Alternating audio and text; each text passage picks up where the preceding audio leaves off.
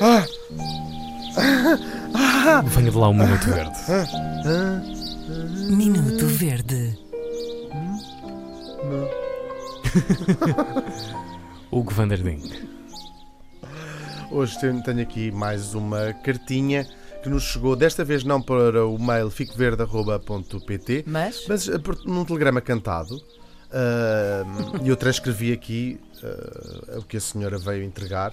Era uma senhora vestida de arlequim que nos ah, deu a seguinte mensagem: Bom dia, ah, charmoso trio Inês, Tiago e Hugo. Não querendo eu monopolizar a vossa atenção e ouvindo religiosamente o Minuto Verde da nossa 3, nossa, ou seja, assim como o programa todo.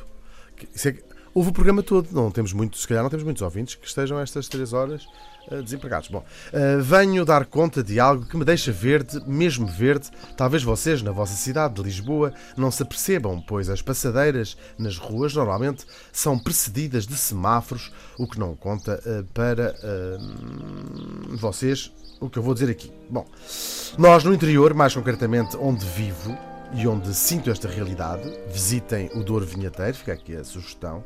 Os peões usam a passadeira não como local para atravessar a estrada, mas, para sim, para, mas sim para algo muito parecido com a passarela do Portugal Fashion, passando como se estivessem a mostrar alguma criação de Fátima Lopes.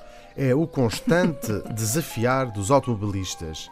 Ah é, parastes? Então agora olha para mim, então agora olha, olha para mim a irritar-te com o meu modelito. Se quiseres, espera. A passadeira é minha. Já para não falar do atravessar na diagonal eh, das passadeiras, ou mesmo, melhor, passeadeiras. É caso para dizer, raios partam as zebras.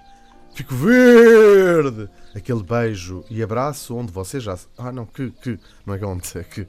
Aquele abraço e beijo onde você já sabe. Que vocês já sabem.